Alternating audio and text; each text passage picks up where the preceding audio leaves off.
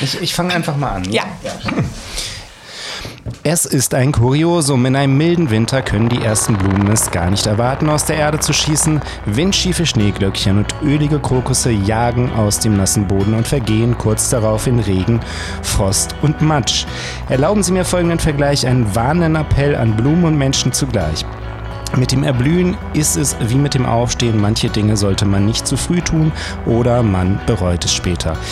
Dahingegen kann man das meiste im Leben nicht spät genug erledigen. Probieren Sie es aus. Man kann nicht spät genug zur Arbeit kommen. Es ist niemals zu spät für zwei letzte Bier nach der letzten Bestellung.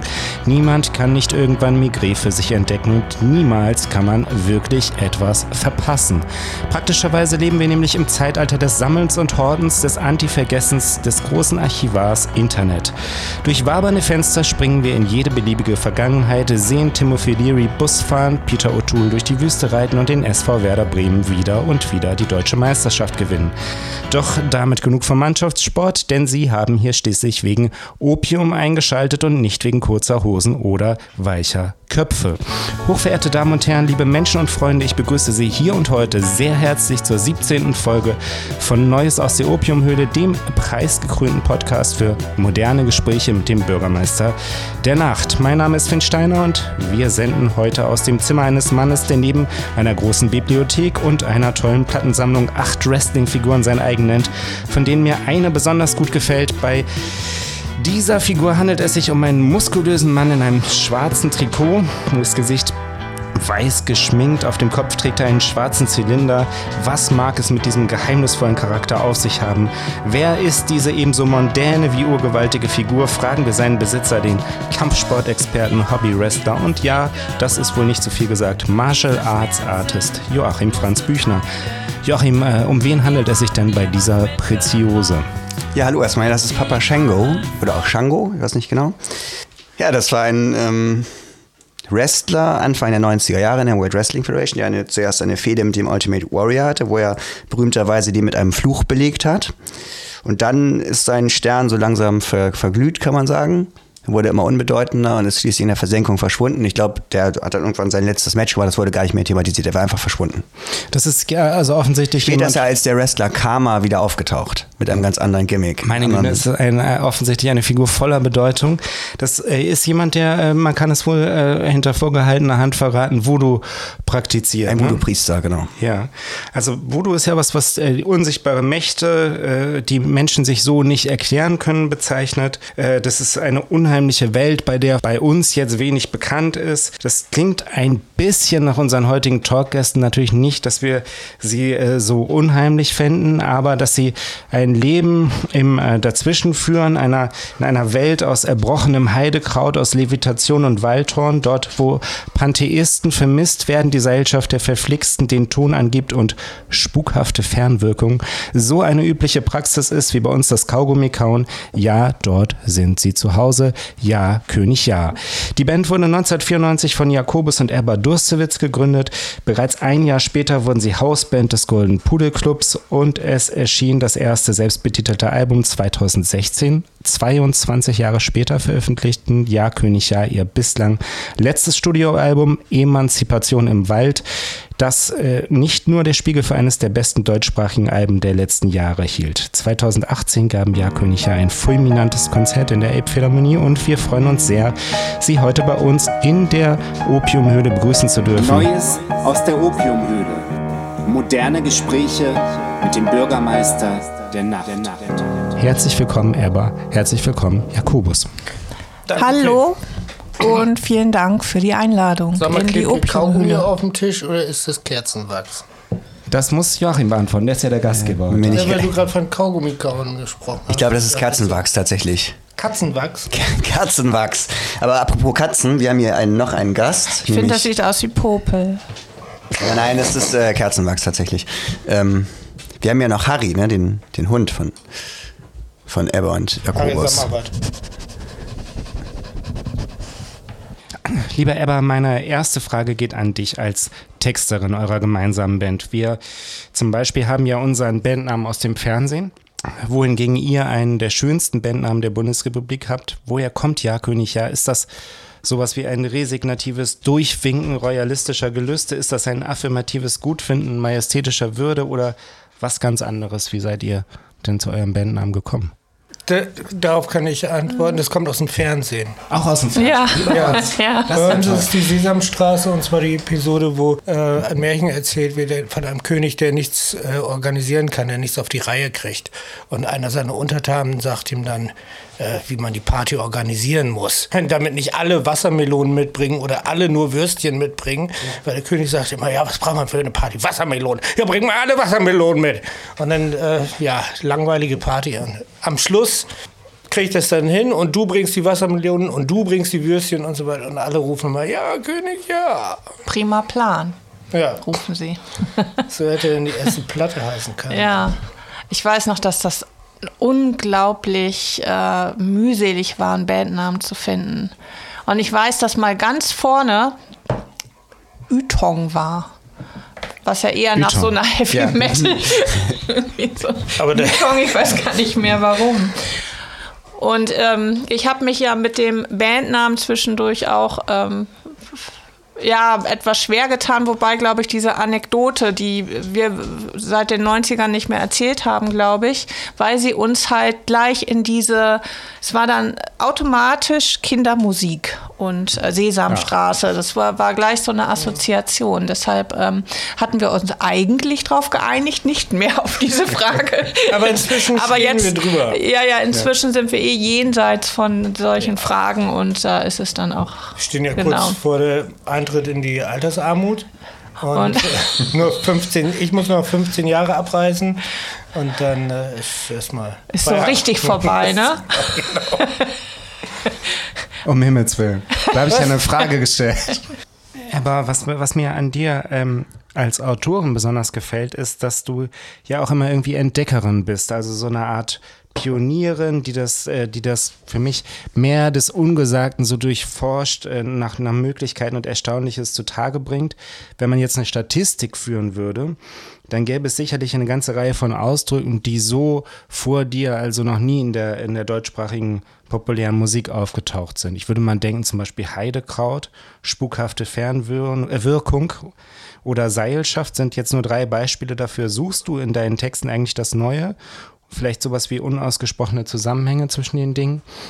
Ähm, nee, nicht so explizit. Also das ist nicht, das steht nicht an vorderster Stelle. Ähm, ich glaube sozusagen, es ist andersherum, dass ich ähm, das äh, Durchgekaute nicht mag.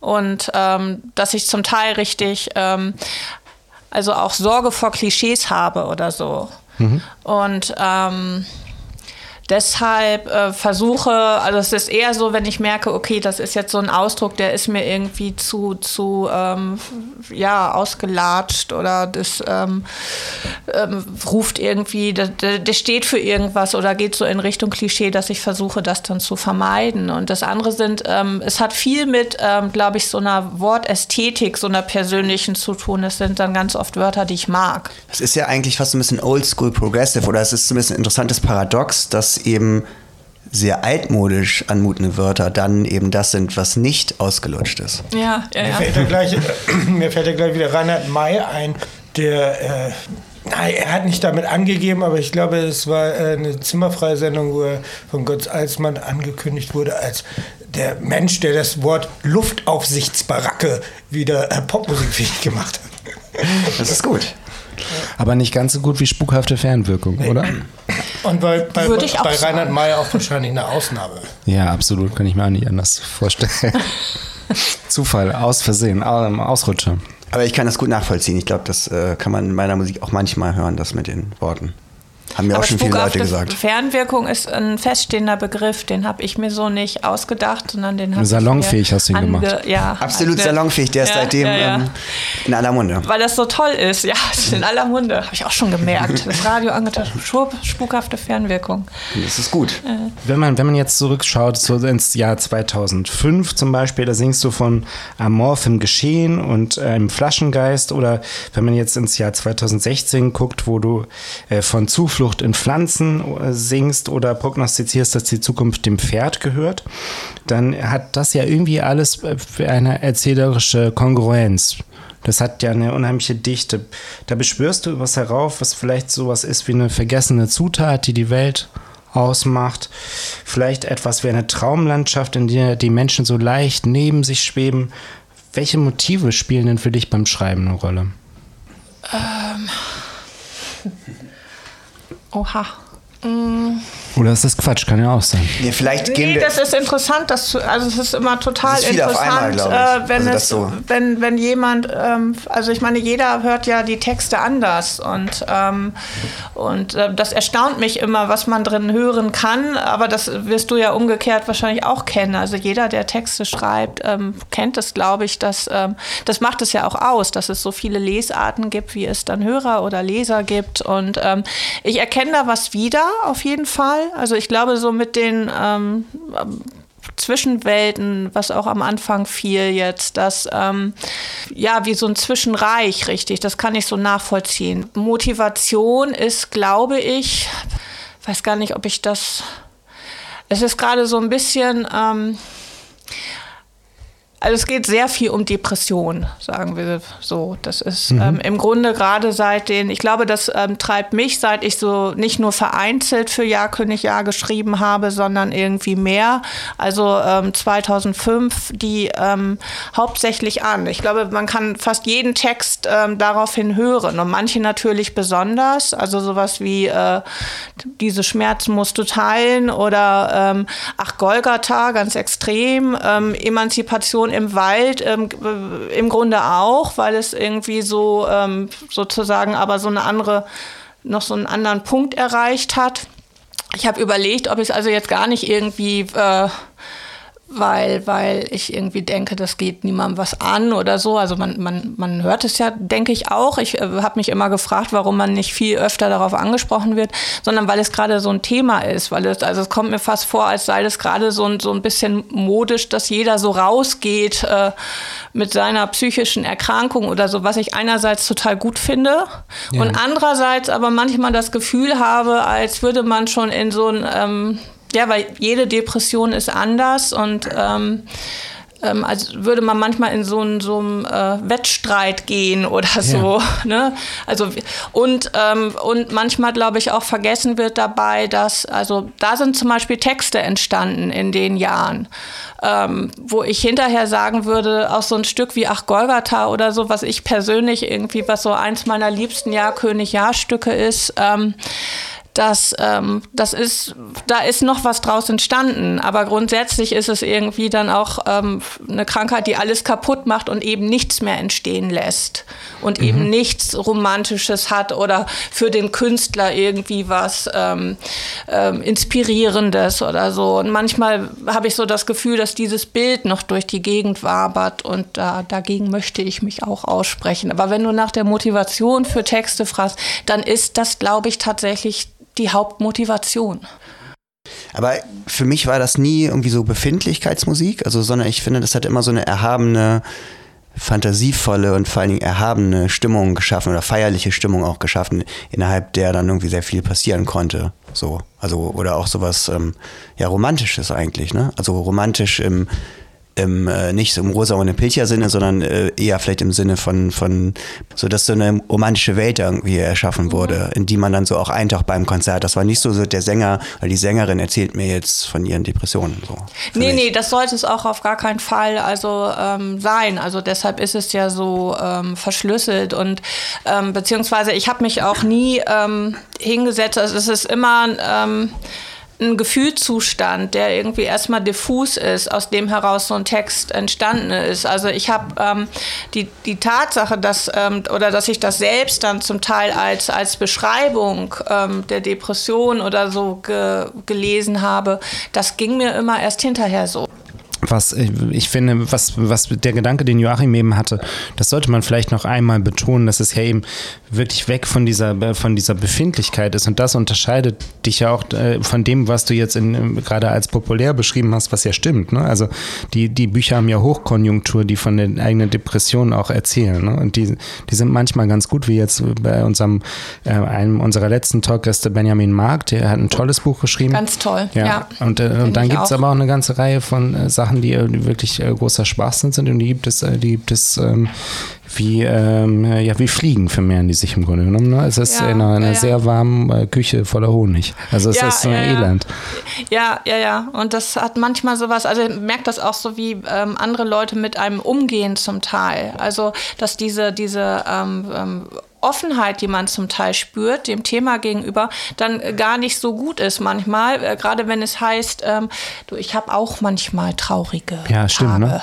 Ja. Ja. ja, Und dann denkt man, ja, also und genau das meine ich. Ne, das wird dann irgendwie alles so auf, ja, auf so eine so eine Befindlichkeit irgendwie reduziert oder oder ähm, Auch so ein System auch. Ne? Ja, das ist das, was Benjamin ja auch sagte. Nein, es ist eben nicht Depression, die Depression, dann kann man das Muster erkennen, wie das Ja, bei allen ja. ist. Ne? Vielleicht gehen wir jetzt noch mal ein bisschen zurück, wie sich Jakob und ich ja eben gegründet haben, wie ihr entstanden seid. Ihr seid ja aus Ostfriesland. ich nicht. Ach so. Dann, okay, wo, woher kommst du denn? Nicht, es ist nicht weit weg, ehrlich gesagt. Woher kommst du? Grafschaft Bentheim. Also es ist äh, auch im, im Südniedersächsischen. Also es ist ähm, für, für manche ist es vielleicht Ostfriesland. Nicht schlimm. Okay. Ähm, gut. Ähm, Ich ja, bin aus Friese, ja. Jakobus wohl. kam aus Ostfriesland ähm, mit Mense ne, und, und, Mit und Mense, Jimmy. Genau. Und, ja. Und, und dann seid ihr nach Hamburg gegangen, habt das neue Und Brot. Enno. Und Enno. der das Dogville Festival Genau, sich genau. ausgedacht hat. Ja, An dieser Stelle auch mal schöne, schöne Grüße. Grüße. ja. Ähm, seid jetzt dann nach Hamburg und hattet ihr erstmal die Band Das Neue Brot. Richtig. Genau, da hatten wir einen äh, Plattenvertrag. Also das war so eine Band, da haben wir auf jeder äh, Zeltparty, auf jedem Heuboden gespielt und sind dann irgendwie nach Hamburg gekommen, haben den Pudelclub entdeckt, der damals noch in der Kampfstraße war. Zufällig nach Hamburg gekommen, oder? Kneipe. Nee, äh, wir waren Fans von den Goldenen Zitronen und die hatten ihre Adresse hinten, äh, fahrlässigerweise ihre Adresse hinten auf dem Plattencover draufstehen und haben uns einfach vor die Tür gesetzt und sind alle dem Schlagzeuger, dem damaligen Schlagzeuger, hinterhergelaufen und er hat gesagt, ich würde Sie hier Party machen, dann kommen wir heute Abend in die Kampfstraße, der gibt Rock und eine Party, äh, ist Pudelclub. Ach, dem Schlagzeug der Goldenen Zitronen. Wer war denn das Oder- damals? Enno Paluca oder? nee, alle, alle Sexfeind. Dumski. Hm. Dumski heißt er eigentlich. Ja. Und äh, was für ein Instrument hast du damals gespielt zu der Zeit? Gitarre. Ah ja. Ja. Ist die Gitarre dein erstes Instrument gewesen? Ja, Peter Bursch Gitarrenschule. Habe ich auch draus gelernt. Ich habe drei Akkorde gekonnt und dann habe ich aufgehört. Das war mir irgendwie. Genau. Das ging mir jetzt auch so. Ich habe auch gerade angefangen mit Ja. Peter Bursch letztes Jahr und ähm, Seite 7 oder so. Aber hast du denn This Land is Your Land? Äh, hast du das ja, geschafft? doch, doch, doch. Da bin ich jetzt, äh, da bin ich dann so stehen geblieben. Genau, ich auch. Das Tolle ist ja, das reicht, weil man äh, diese drei Akkorde oder vier Akkorde dann so variieren kann, wie man will. Und so wie er das erklärt, hat man das System sofort durchschaut, kann seinen Finger irgendwo hinlegen und paar andere Finger irgendwo anders hin und hört einfach mal, wie klingt denn das hier? Ja. So. Und so haben wir dann auch, so machen wir bis heute Musik.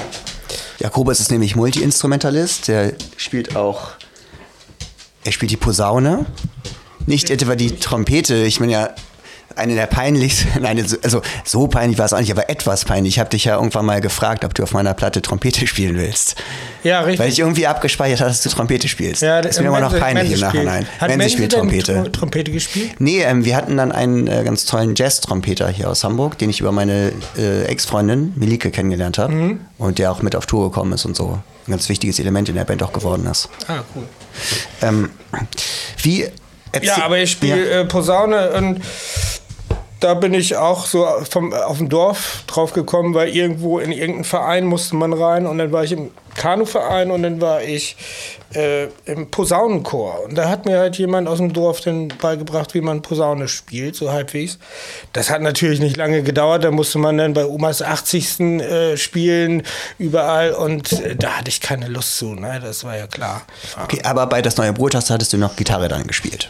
Ja, beim Neuen Brot habe ich Gitarre gespielt und Jimmy hat äh, Keyboards gespielt und sich um Elektronik gekümmert und äh, dann hatten wir wechselnde Besetzungen und zum Schluss mit Mense, der hat äh, dann Bass gespielt und so und ja, jedenfalls da haben wir auf allen möglichen und unmöglichen Partys gespielt und sind irgendwie in Hamburg gelandet im Pudelclub und dann sollten wir dann natürlich auch sofort spielen, weil wir die durchgeknalltesten Landeier waren, die da gerade so rumliefen. Ja, das war eine, oder ist immer noch eine ganz tolle Institution. Damals war das halt nur über Telefonkette. Ne? Also die Leute wurden, es gab ja kein Internet und nichts. Also die wurden per Telefon eingeladen und jeder hatte so eine Liste von fünf, sechs Leuten, die er wiederum anrufen musste oder sie. Und äh, dann war eine tolle Party. Da habe ich Helge Schneider gesehen, bevor den überhaupt irgendjemand kannte. So. Waren wir noch Der zu jung, habe ich auch von Kumpel, gehört, dass er- äh, ja. der war wohl irgendwie auch ein Kumpel von Rocco damals schon, weil Rocco ja auch so ein ganz am Anfang so ein, so ein Schlager-Ding hatte, Ja. ne? mit Mexikanerhut auf und Rocco hat ja auch immer regelmäßig Gastauftritte in den Filmen von Helge Ja. Schneider gemacht. richtig. Ich hatte Rocco ja auch gebeten, dass er auf Tour mal wieder was davon spielt. Das, ähm, in einem unserer letzten Podcasts, aber es stieß seltsamerweise überhaupt nicht auf Gegenliebe. Komisch. Komisch, ne? Ja, ist ja komisch. Okay, erzähl doch mal kurz, wie war das mit dem neuen Brot und wie habt ihr euch kennengelernt? Wie ist dann Ja König entstanden? Ach ja, das wollen wir besprechen. Richtig. Also das war auch ein schöner Exkurs, keine Frage. Aber ja, Pudelclub und so weiter. Aber genau, das mit dem neuen Brot hat sich irgendwann äh, erledigt, weil Mense und Jimmy mehr in Richtung Elektronik wollten und mich hat es überhaupt nicht interessiert. Ne? Also ich hatte noch nicht mal C64 oder so.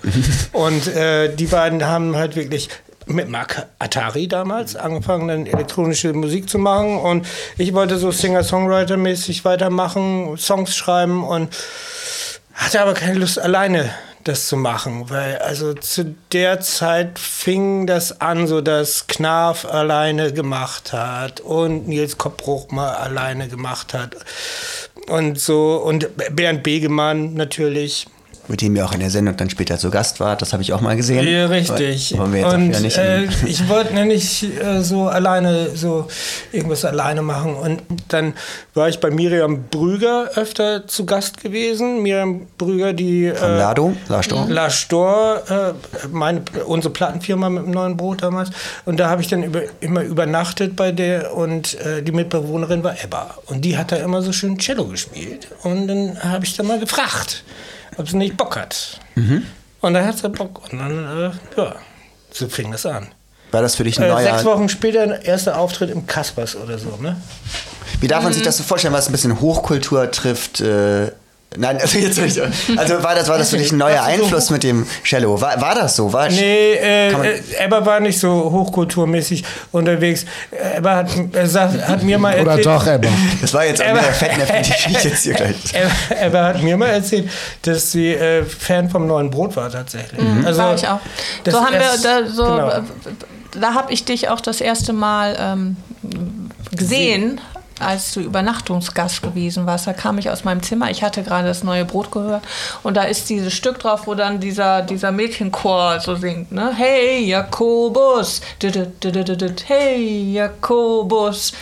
Und das sang ich vor mich hin, trat aus meinem Zimmer in die Küche und da war Wahnsinn, war der Jakobus von dem Lied. Ja, ich, bin der, ich bin der aus dem Lied. ja. Ganz tolle Aufnahmen waren das, äh, das Lied aufzunehmen mit dem Chor, weil das ist äh, Ja, das unglaubliche ist auch, Starbesetzung auch mit sehr schm schmissig. drum und Aber das war ja wirklich ein toller Moment dann. Also, Ja, so war das. Die Leslie Hab Singers ich ja gar ja nicht cool. so äh, geschnallt. Ne? Weil damals hat das ja ganz Hamburg gesungen.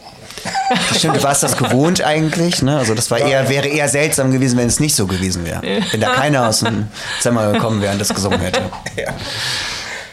Gut.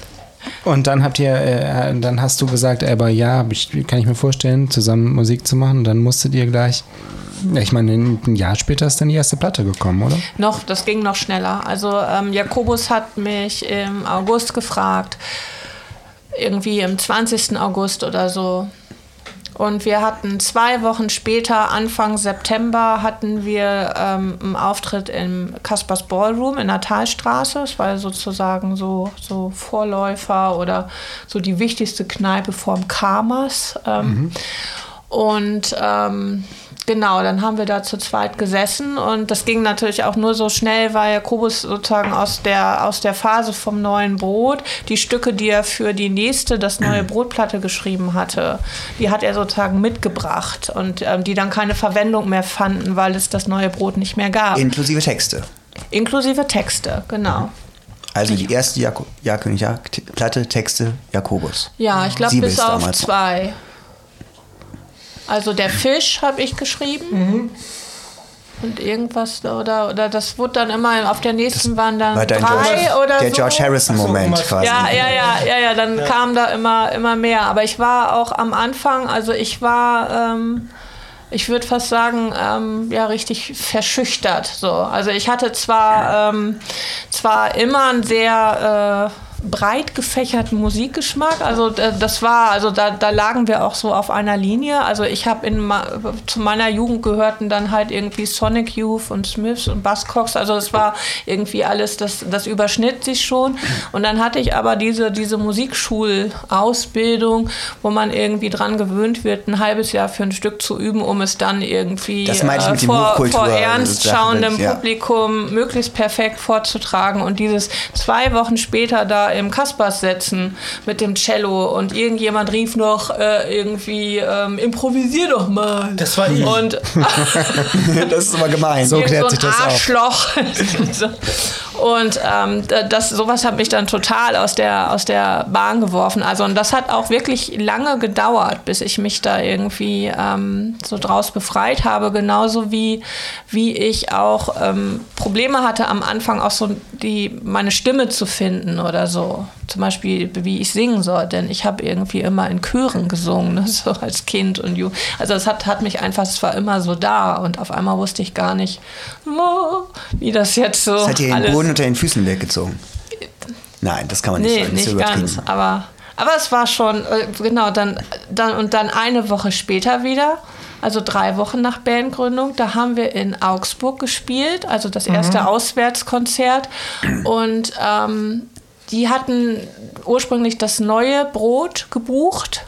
Und dann kam ja, sagte Jakobus, ja, das wissen, ich glaube, die wussten das gar nicht, oder? Doch, die wussten das. Ja. Und haben dann gesagt, ja, kommt man her.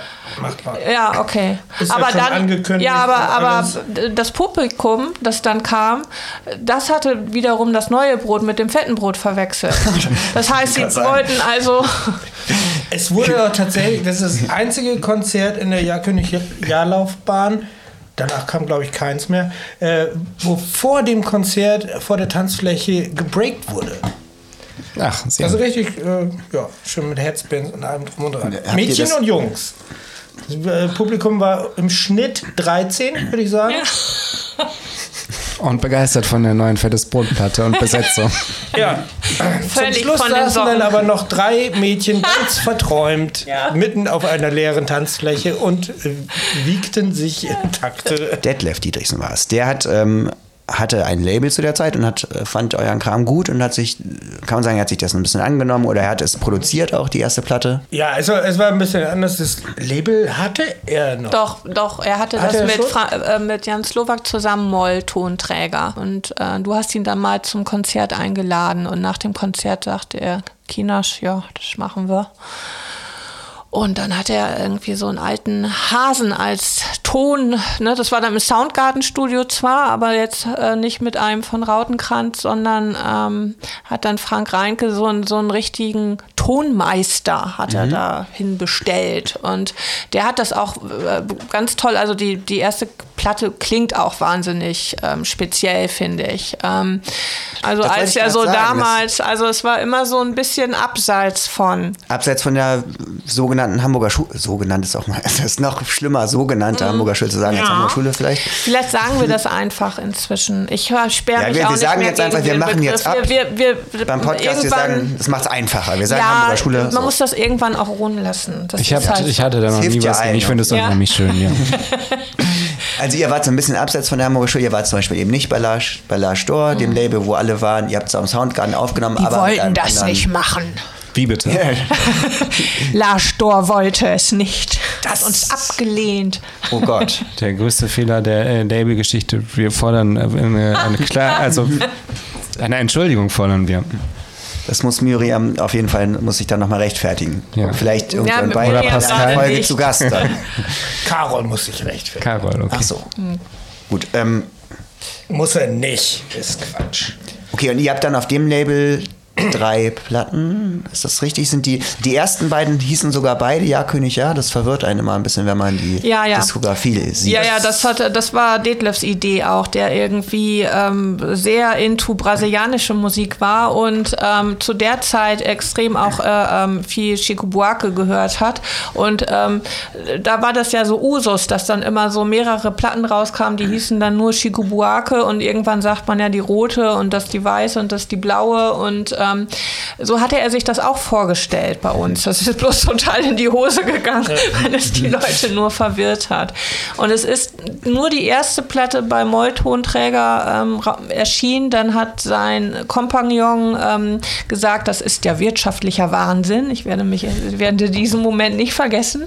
Ja, König, ja, das ist wirtschaftlicher Wahnsinn. Und, ähm, und dann hat ähm, Detlef eine Plattenfirma gegründet. Musikproduktion Detlef Dietrichsen. Und da sind die zweite und die dritte Platte da rausgekommen. Interessant. Kurz, inoffiz- bitte. inoffizielle Titel der Platte ist wirtschaftlicher Wahnsinn übrigens. Der zweite. Nee, Ja, der ersten. der erste. Nee, der zweiten. Der zweiten? Ja, weil er sich hoch verschuldet hat. Ach so, Das ja. Wieder bessere. Das hätte vielleicht nicht so zur Musik gepasst. Das wäre hätte die Leute auch wieder dann verwirrt, vielleicht, wenn die wirtschaftlicher Wahnsinn geheißen hätte. Ja, von Ytong. wirtschaftlicher Wahnsinn von Ytong. Alles klar. Dann lass uns doch zu einem Thema kommen, wo, wo das vielleicht, die, wo, äh, wo ähm, die Frage von Joachim auch so ein bisschen hinführt. Hm, Wie ist denn das, wie, wie ging es denn weiter, als ihr dann in so einem Moment wart, es war noch nichts fertig, sondern ihr müsst zusammen Songs schreiben. Was kam, was kommt bei euch zuerst? Ist es dann die Musik, ist es der Text? Das läuft immer parallel. Also die äh, musikalische Seite, wir machen ganz viel Skizzen, Skizzen, Skizzen, nehmen ganz viel auf. Aus manche Sachen verfolgt man weiter, weil die interessant sind. Und äh, Eva hat dann ihr berühmtes Buch, wo alles reingeschrieben wird, was irgendwann in den Sinn kommt. Und da wurstelt man, blättert man durch. Und äh, ja, Und manchmal wird das also ein Text auch einfach nur so zusammengeklatscht, weil er gerade gut klingt und auf die Musik so passt. Also ich Ja, will jetzt nicht das wird hinter- zu sehr also entmystifizieren, aber es entsteht Okay. getrennt und hinterher wird es verheiratet. Also so ein Lied ist ja auch mal wie so eine eigene Welt mit eigenen Gesetzen dann, die man irgendwie erspürt oder so. Und wenn Mhm. Ja. die Musik irgendwie dann, dann Die finden sich dann. Ja, Also ich genau. habe auch immer das Gefühl, die finden sich und manchmal, Manchmal auch klappt nicht. ja und, und manchmal dann erst viel später, dann war es einfach noch nicht der richtige Zeitpunkt oder so. das wird ein Instrumental manchmal. Oder es wird, das kann auch passieren. Und dann merkt man, oh, das ist ja immer ein Instrumente. Da muss jetzt aber auf jeder Platte mindestens ein Instrumente sein. Da wart die Platten habt ihr dann aber zu zweit aufgenommen?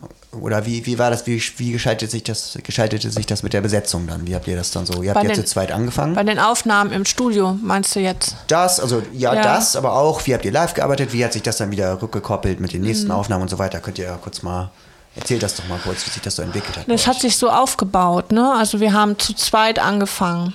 Und als wir, und wir haben auch die, die, ähm, die erste Platte haben wir zu zweit eingespielt, bis auf drei Gastmusiker. Also da, da hat dann, ähm, wie, wie hieß noch, André Rattay hat da irgendwie. Ja, genau.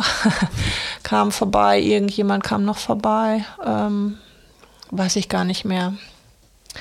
War Jimmy nicht auch dabei? Also, aber, aber ansonsten, das war dann irgendwie für ein Stück, irgendwie eine Person, die da noch irgendwas dazu gemacht hat. Aber ansonsten, das waren, glaube ich, insgesamt zwei, drei Stücke, wo das war. Ähm, ansonsten haben wir es alles zu zweit gemacht. Und dann ähm, hatte sozusagen, äh, ja, kurz nachdem wir im Studio waren, äh, fing diese Zeit an, wo wir dann jeden Mittwoch im Pudel gespielt haben. Und ähm, da fehlte uns sowas äh, Perkussives.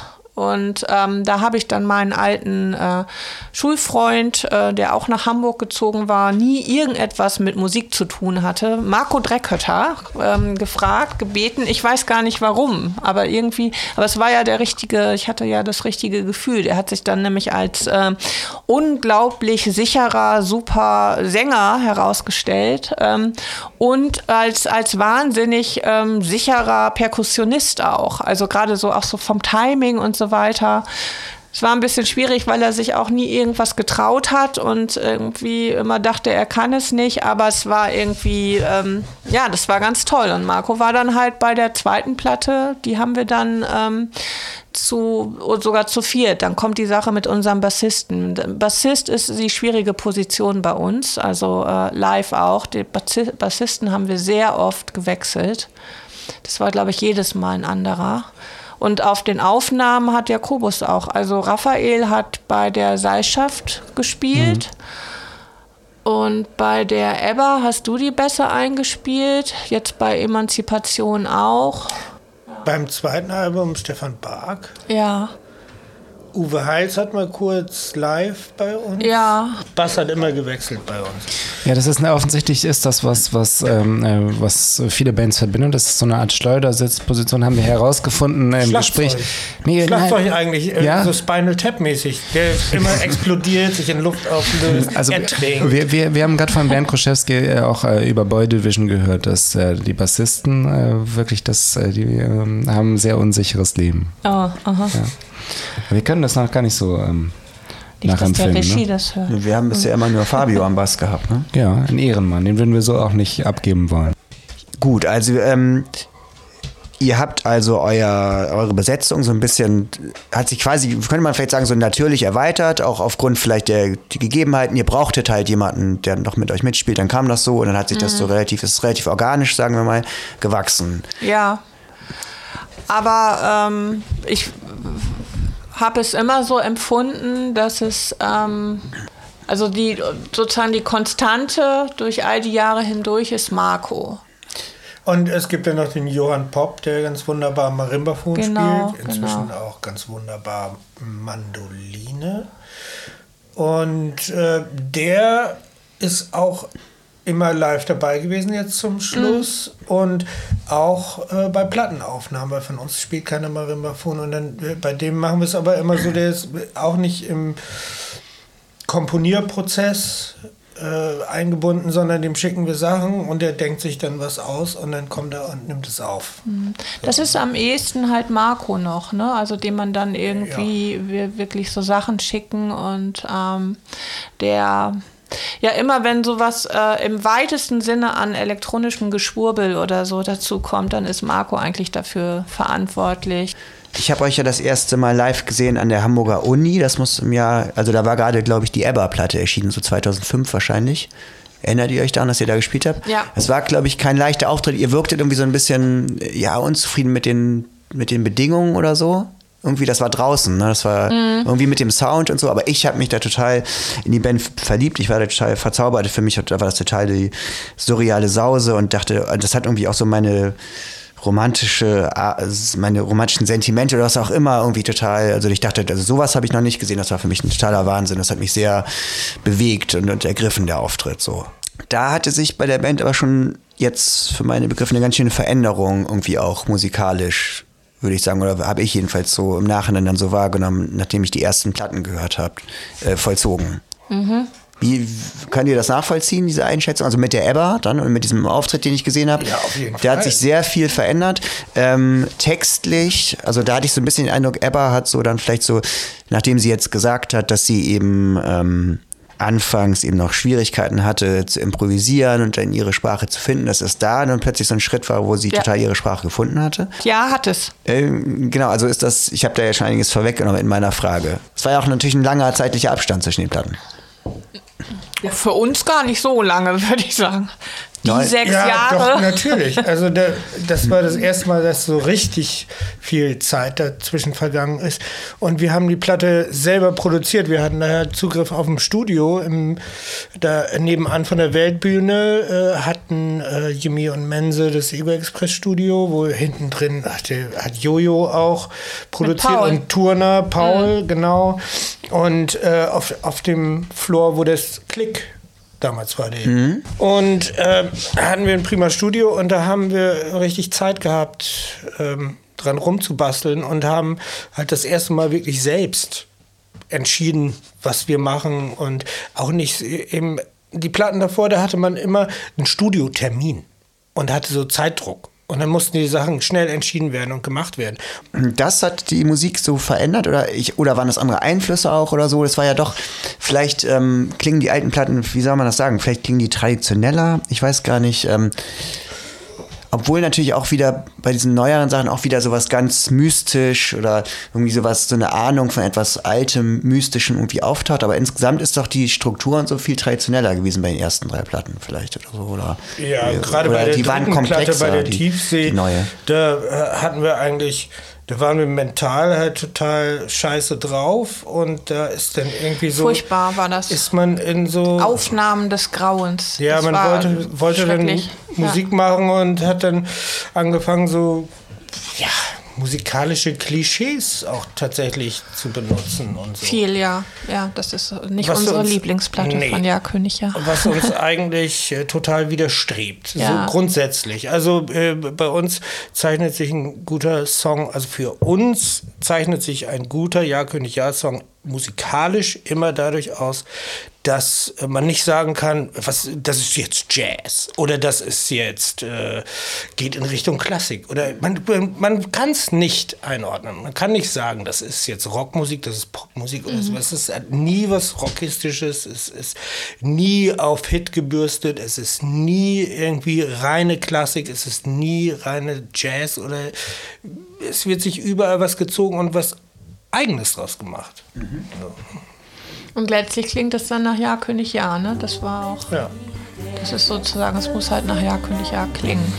Aber das ist vielleicht auch das, was ich, was ich eingangs meinte, auch textlich, aber das trifft ja auch auf die Musik zu. Ne? Das ist so, ein, so eine Welt, die so ein bisschen im Dazwischen ist, ne? wo, wo das nicht so klar zuzuordnen ist. Woher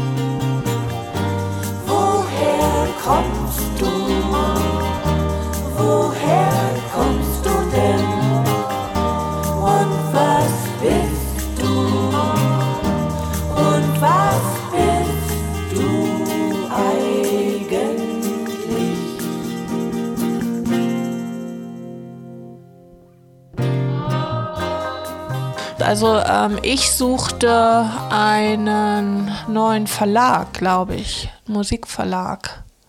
Oder wir beide. Warst du auch bei Sempex am Anfang? Ja. Ja, dann lief das darüber, denn Ale saß ja im Büro, der war nicht mehr bei Bubak, Ale Dumski, der ehemalige ich Schlagzeuger kenn ihn, von ja. den, genau. Ich kenne ihn über Harald Retzbach. Ah, ja, ah, ja. Mhm. Und ähm, genau, Ale saß dann noch im Büro und hatte den Sempex Musikverlag. Genau. Und wir sind dann irgendwie also da hingekommen. Wir waren dann beim Sempex Musikverlag und ähm, genau und haben dann da irgendwie unsere neuen Aufnahmen immer äh, hingetragen. Also er war auch immer sehr interessiert und wollte so alles hören. Und dann äh, wurde das sozusagen im ähm, im ja, das so im Bubak-Büro, das machte dann einfach so die Runde. Und ich weiß noch, dass, ähm, und das war sehr beglückend, ähm, wie das, ähm, ja, dass die das alle so, also es schien irgendwie was zu sein. Alle waren so ganz aufgeregt und, und äh, zugewandt und dann ging es darum, wer macht denn das? Und dann war das irgendwie ganz schnell klar. Es war einfach klar und ähm, und sie haben uns auch die ganze Zeit das Gefühl gegeben, das ist irgendwie was, ähm, ja, das ist was Besonderes, was sie wirklich machen wollen auch und so. Und das ist auch toll, weil ähm, Bubak ja auch bis heute irgendwie so, ja, für einen da ist. Also, wo wir auch wissen, also selbst wenn wir jetzt neun Jahre nichts gemacht haben, ähm, wir können da immer irgendwie, ähm, die, sind halt irgendwie da und auch immer interessiert und ähm, wenn es jetzt nicht ganz scheiße ist, dann werden sie auch die nächste Ja König Ja Platte oder so rausbringen. Also dass da so jemand hinter einem steht Ja. und abgesehen davon, dass es ja auch sehr nette Menschen sind, Ja. wie du ja wahrscheinlich Das- auch weißt. Kann ich unterschreiben. Ja. Oder- Wir müssen das mal kurz unterbrechen. Ja. Harry möchte das Geräusch des Monats vormachen. ja.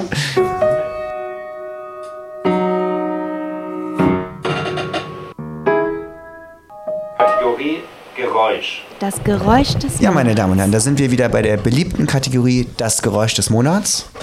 Wir haben heute wieder ein Gastgeräusch von einem freundlichen Gast, der heute in meiner Wohnung, wird ja heute in meiner Wohnung aufgezeichnet, der Podcast. und äh, ein Gastgeräusch. Und wie immer ist es so, äh, liebe Zuhörerinnen und Zuhörer, ihr könnt ein, über Instagram per Geräuschnachricht, also per Sprachnachricht, ein Geräusch, das Geräusch schicken. Die Gewinnerin oder der Gewinner gewinnt dann den äh, Stoff und Geist. Ne, Wie heißt der Beutel? Ich bin Stoff und du bist Geist. Und es ist ein ganz niedlicher Geist drauf, der einen Stoffbeutel trägt. Aber ist auf dem Stoffbeutel. Und Oha. ist äh, darauf wieder ein Geist, der einen Stoffbeutel trägt, der einen Geist, der einen Stoffbeutel, der einen Stoffbeutel mit einem Geist drauf trägt. Also wenn, wenn das nichts ist, meine Damen und Herren, das ist allerhand und ähm, machen wir es, müssen wir es ja diesmal so machen. Äh, normal ist es so, der, der Gast oder die, die Gästin muss das Geräusch machen, Finn muss es einmal machen, habe ich es gemacht, aber jetzt machen das alle einmal. Ich fange an.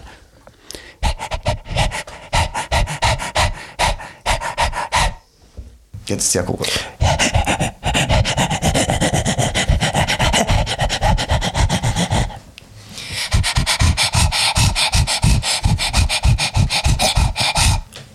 Das war Ebba und jetzt bin ich dran.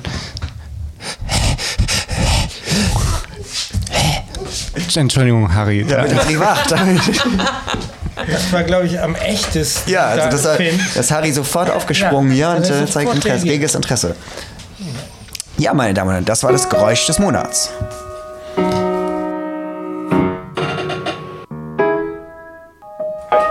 Sehr gut. Ähm, Das Geräusch ich habe dann irgendwann auf eurer Homepage mal gelesen, no shows under last 10 years conditions. Ja, bitte. genau. Das ist ja äh, interessant. Wusstest du das gar nicht, Ebba? Nee, ich habe ich auch vergessen, was ich alles ist. Meine Güte, das habe ich. Das musst du 2007 vielleicht, ich schätze jetzt mal, 2007 oder so war das vielleicht oder so. Genau, seid ihr jetzt wieder für Shows offen oder ist das noch, gilt das noch dieses? Oder wie viele Millionen muss man euch denn zahlen?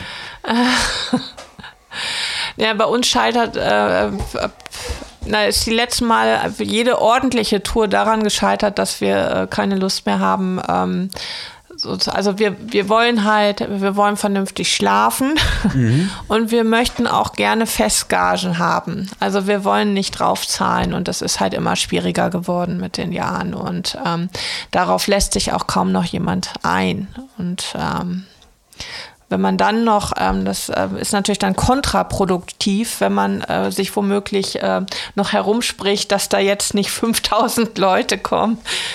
Ähm, aber Vielleicht können wir das Gerücht ja streuen hier heute in dieser Sendung. Äh, Hochverehrte vielleicht Damen und. Herren, liebe Booker, wenn Sie diese Sendung hören, wissen Sie, dass Sie zu dem nächsten Konzert Ja. äh, mindestens 5000 Ja, Leute erwarten können.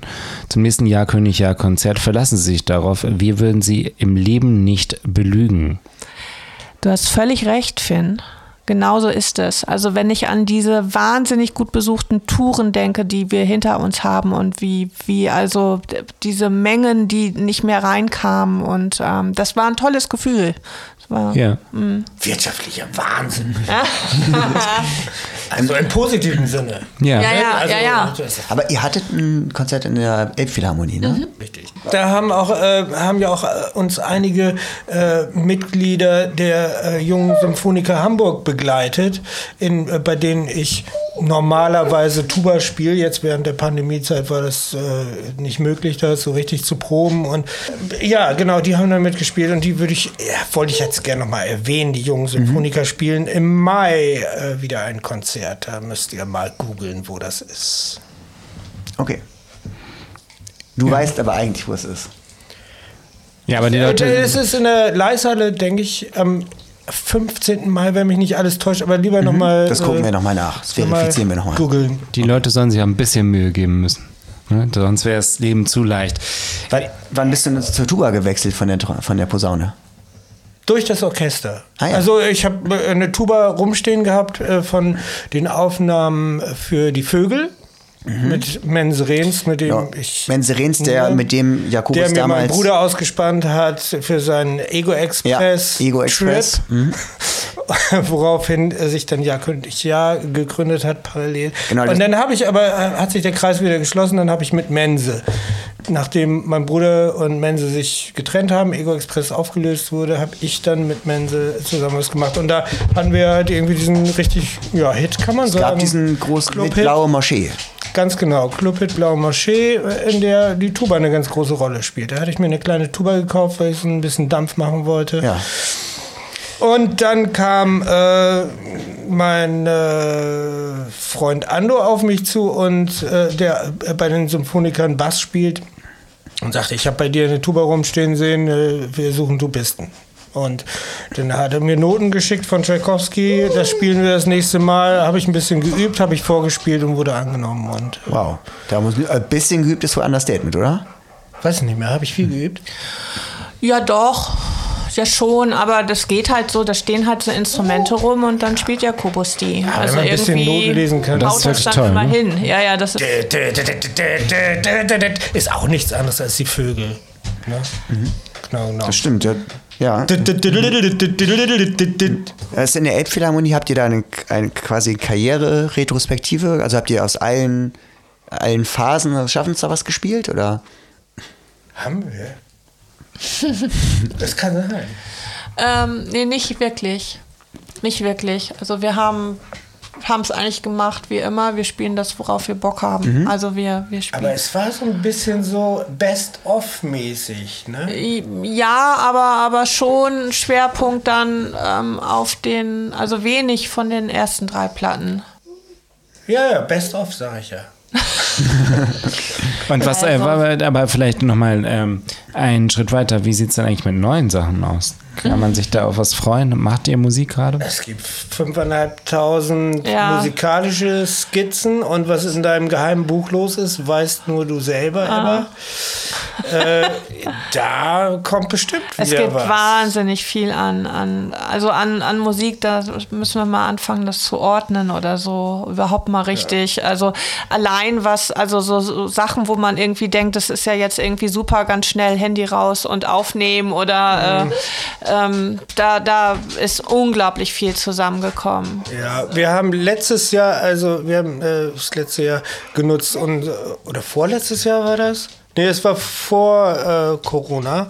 Da haben wir ähm, uns äh, ein richtiges Studio eingerichtet zu Hause. So Wohnzimmerstudio, aber mit allem drum und dran. Wir haben jetzt ein Schlagzeug stehen, wir haben diverse Gitarren, wir haben Keyboards und alles so aufgebaut, dass man sofort ran kann und was machen kann. Und äh, das ist sehr gut. Man macht es nur zu selten, weil Macht es bitte. Wir, Dem schließe ich mich an. Ja, äh, zu Befehl. wir würden uns da, ja. Wir als Bürgermeister geben euch mit den Befehl in nach Schneverding. Ähm, Jawohl, die Herren Bürgermeister, wir werden uns bemühen. Bürgermeisterverordnung. An, an der Stelle einmal die Frage, Jakobus. Bei der Recherche für dieses Gespräch habe ich äh, mit Entsetzen äh, gelesen, du, ähm, dass du gesagt hast, äh, du hättest das Malen äh, zugunsten des Angelns aufgegeben. Jetzt habe ich äh, gerade im Vorgespräch schon gehört, ähm, dass es vielleicht auch gerade wieder so ein bisschen zutreffend ist. Was ist denn da los? Ja, das, das äh, Angeln ist halt eine große Leidenschaft, aber das Malen ist auch eine große Leidenschaft, aber manchmal gibt es halt so Blockaden, da kann man einfach nichts machen. Da sitzt man vor der Leinwand und äh, gruselt sich einfach nur. Und dann muss man mal rausgehen und angeln. Und dann ist so eine Angelphase, die dann auch irgendwann wieder vorbei ist. Und dann kommt, kommst du wieder zum Malen. Ja, dann ist der Kopf irgendwann frei. Da können wir vielleicht einmal, äh, einmal noch mal zur Erklärung auch mit einsteigen, dass du ja auch ähm, als Maler maßgeblich oder nicht nur als Maler, sondern auch, ähm, sondern einfach auch als Ideengeber maßgeblich mitgeprägt hast das Hamburger Musikfestival Dogville. Ne? Äh, du machst die Plakate fürs Dogville, du hast aber auch äh, in der Entstehungsphase des Dogvilles, ich glaube, wir haben uns zum Beispiel das erste Mal 2008 gesehen, da habe ich einen Malkurs für Kinder geleitet und du hast dir die Farbe Blau ausgeliehen, aber du hast da eine ganze Menge entwickelt, ne? ein Westerndorf und ein eigenes Haus hast du dir auch gebaut, was du kurz darauf angezündet hast. Ich weiß noch, ich war sehr beeindruckt davon, weil ich es überhaupt nicht verstanden habe. Malen, wie hat das eigentlich für dich angefangen? Das Malen. Das weiß ich nicht mehr. Das ist Überraschende so, Frage jetzt. Das ist so ein äh, frühkindliches Ereignis, da habe ich keine Erinnerung dran. Aber ist das, ähm, Also ich habe dann immer gemalt und, und in der Schule schon gemalt und meine Lehrerin schlich so um mich rum mit ihr Zeitungspapier in den Schuhen und knisterte da und hat, hat mir immer auf die Schulter geklopft. Und ich durfte immer malen und dann habe ich immer gemalt und gemalt, gemalt. Und meine Mutter hat auch gesagt, als ich Peter Bursch kennengelernt habe, äh, habe ich ja nicht kennengelernt, aber als ich anfing Musik zu machen, da ähm, hat sie gesagt, irgendwie, ja, das ist ja schön und gut, äh, schönes Hobby mit der Musik, aber du bist doch eigentlich Maler, du musst doch malen. Also das war immer klar. Und in, ich habe das aber umgekehrt gesehen, wollte Musik machen und nicht malen, aber habe natürlich immer gemalt, das hat auch nie aufgehört. Und dann hat äh, der inzwischen verstorbene tolle Galerist Carlo Cannibalo, äh, im Artstore St. Pauli damals, hat, wir haben uns kennengelernt beim Dancen, dann äh, sind wir zusammen nach Hause gegangen, noch ein Absackerchen trinken und dann sah er so Bilder an der Wand bei mir. Und er sagte, mach mal eine Ausstellung, so 30 Stück so in dem Style. Und so fing das dann an, äh, dass ich gesehen habe, oh, da kannst du eine Mark mitmachen. Und Und das hat, das hat dann auch äh, unter anderem äh, zu diversen Variationen des Rätespeichers geführt. Ne? Wie, kam, wie kamst du das ursprünglich kam darauf? übers, Äh, Dockville Festival. Also ich habe immer schon wahnsinnig gerne in Hamburger Hafen gemalt, auch im Artstore diverse Ausstellungen. Ich glaube fünf oder sechs Ausstellungen, nur Thema Hafen. Also fasziniert mich aus irgendeinem Grund. Mein Vater Werftarbeiter und so. also ist wahrscheinlich äh, ein bisschen komplizierter, aber ich komme tatsächlich aus so einer Hafenarbeiterfamilie väterlicherseits. Und äh, ja, dann hat der Enno, der Arndt, äh, Arndt, der das Dockville Festival initiiert hat, der hat Bilder von mir gekauft und das erste Plakat vom Dockville Festival von einem dieser gekauften, aus der Galerie gekauften Bilder hat er das Plakat daraus gemacht, ne, was ja irgendwie naheliegend war. Er dachte irgendwie, er hat mir mal erzählt, er hat ganz lange drüber nachgedacht, ja, was machen wir denn? Wir sind, haben die Location, ist das so im Hafen und ja, ich hätte ja gern irgendwie was Eigenes, was äh, Besonderes, was äh, als Plakatmotiv, was keiner hat. Und äh, es hat ewig gedauert und dann hat er selber angefangen zu malen und versucht da irgendwie was zu machen. Und irgendwann hat er mir erzählt, kam er dann auf die Idee, Moment, ja, groß malt doch die ganze Zeit Hafenbilder, nehme ich doch eins von denen. So, Ah, ja. und Dann hat er es gemacht und dann wurde es quasi so das Markenzeichen. Und darüber hat sich dann wieder ergeben, dass äh, das irgendwann sogar so von mir verlangt wurde, mehr oder weniger. Dass man so, so gesagt hat, so, ja, Kobus, mal doch mal wieder so Hafenbilder. Dienstleistung, so. wurde so. Weil, ja, so wie,